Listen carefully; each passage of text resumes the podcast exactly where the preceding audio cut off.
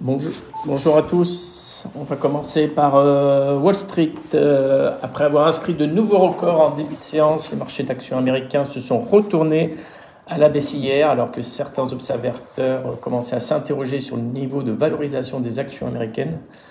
Le Dow Jones a terminé en baisse de 1,25, le S&P 500 en baisse de 1,48, ainsi que le Nasdaq qui a baissé de 1,47%. La prudence était d'autant plus palpable qu'une nouvelle saison de résultats trimestriels doit débuter aux États-Unis d'ici deux semaines. Hier, les opérateurs sont restés prudents et vont scruter aujourd'hui un vote crucial qui a lieu en Georgie pour le contrôle du Sénat américain. Si les démocrates remportent un seul des deux sièges, le président élu Joe Biden n'aura pas la majorité nécessaire pour mettre en œuvre son programme.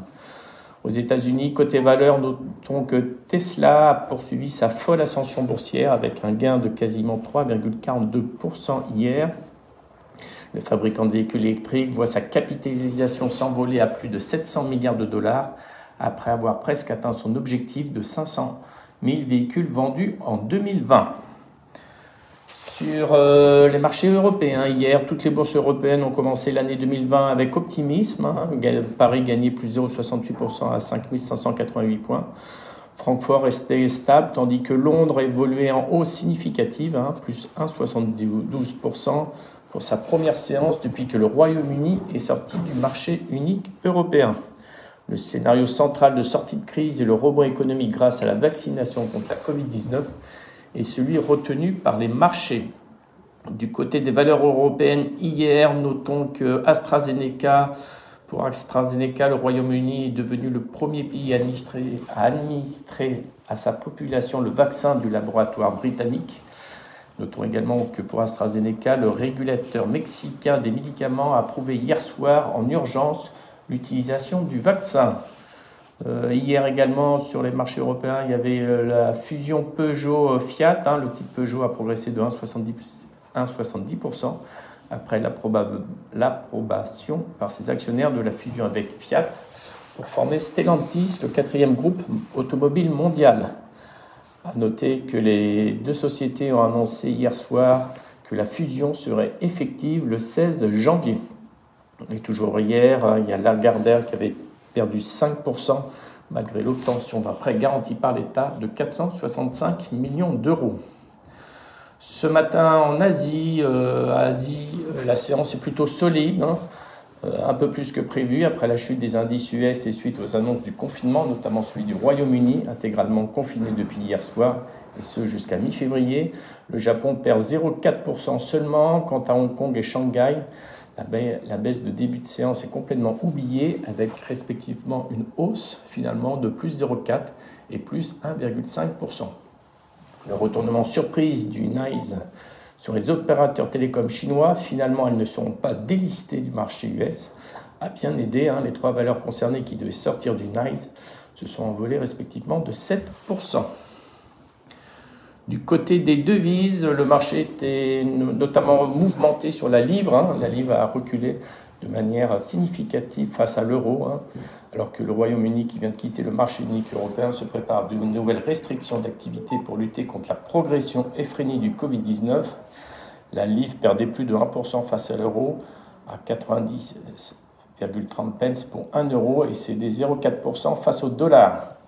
Notons que le Premier ministre britannique Boris Johnson a annoncé hier soir de nouvelles mesures de lutte contre la propagation de la nouvelle variante du Covid lors d'une allocation télévisée.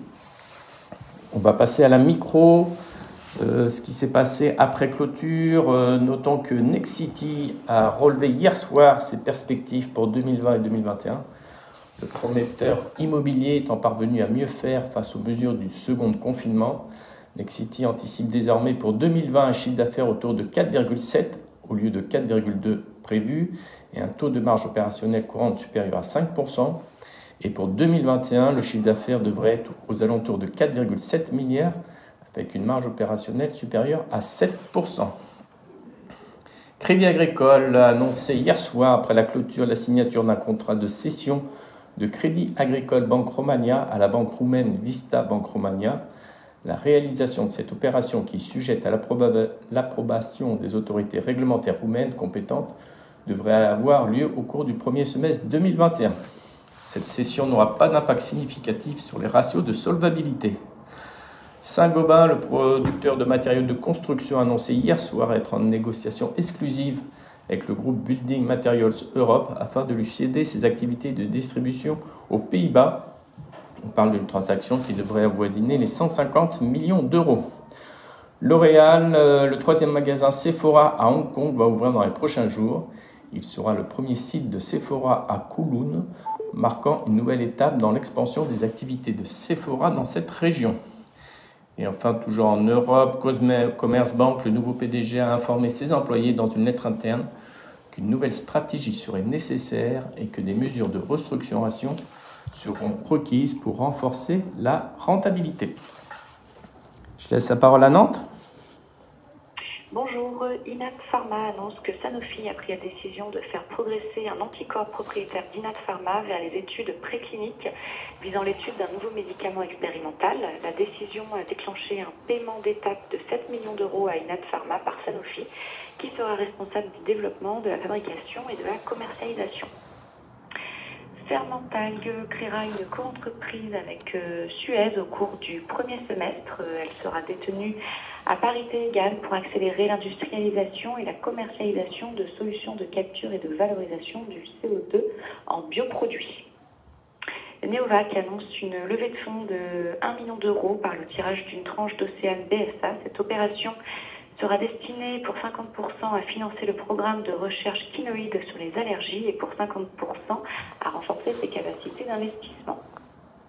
Et enfin, Gossin crée Gossin North America, une filiale dédiée qui mènera son déploiement commercial outre-Atlantique. Cette nouvelle entité stratégique va accélérer la commercialisation des véhicules électriques et à hydrogène Gossin suite au partenariat stratégique signé avec Magna, Plug Power et Robotic Research. Voilà pour Nantes ce matin. Merci Céline. Euh, concernant les changements de recommandation sur Arcelor, il y a Morningstar qui baisse son objectif à 11 euros, sur JP Morgan augmente son objectif sur Michelin à 125, sur Renault à 67. il reste à l'achat sur Daimler avec un cours rehaussé à 69 euros. Sur Kering, China Renaissance augmente son target à 610 euros. Ils, ont, ils passent de conserver à achat sur LVMH en visant 590 euros. Sur Vindel, HSBC relève son objectif de cours à 123 euros contre 112 auparavant. Sur BM, JP Morgan passe de surpondéré à neutre, tablant sur 85 euros. Sur Nanobiotics, pardon, Jeffries reste à l'achat, objectif relevé à 20,50 euros. Sur Pernod, Jeffries reste à l'achat, objectif relevé à 180 euros. Et enfin, sur Solvay, Berenberg passe de conserver à acheter avec un objectif de cours relevé à 125 euros. Concernant l'agenda du jour, à 16h aux États-Unis, il y aura l'ISM manufacturier. Et surtout, il faudra euh, voilà, surveiller le résultat du vote crucial qui a lieu en Georgie pour le contrôle du Sénat américain. Je laisse la parole à Lionel pour l'analyse technique. Euh, hier sur le CAC, euh, donc on a eu une tentative de franchissement de résistance le matin, hein, au-dessus de 5615, 5625, la résistance euh, depuis fin novembre, fin décembre. cette tentative a échoué en, clôture, hein, puisqu'on a réintégré la zone précédente, donc on va considérer que c'est plutôt neutre à court terme sur les indices actions, avec une zone support plus proche des 5400 points. Euh, ça a été plus faible du côté des, valeurs pétrolières et du baril de pétrole, qui était en hausse assez significative le matin et puis qui a réintégré, qui est en baisse euh, même le soir, suite à l'échec des négociations euh, de, l'OPEC pour le moment. donc plus faible du côté des pétrolières. En revanche, vous avez un signal haussier sur l'or. J'ai envoyé ça dans les deux techniques dans la journée. l'or qui, qui avait préservé sa moyenne mobile de 100 jours dans le cadre de la correction qui est en vigueur depuis, le mois d'août. Euh, et donc ensuite, suite à cette préservation de support long terme, vous avez un redémarrage qui se met en place avec un franchissement de, la résistance oblique euh, depuis 4 mois et un retournement à la hausse qui se poursuit sur la moyenne de 50 jours. Un scénario de reprise de tendance haussière euh, du côté de l'or. Bonne journée. Merci, bonne journée à tous, à bientôt.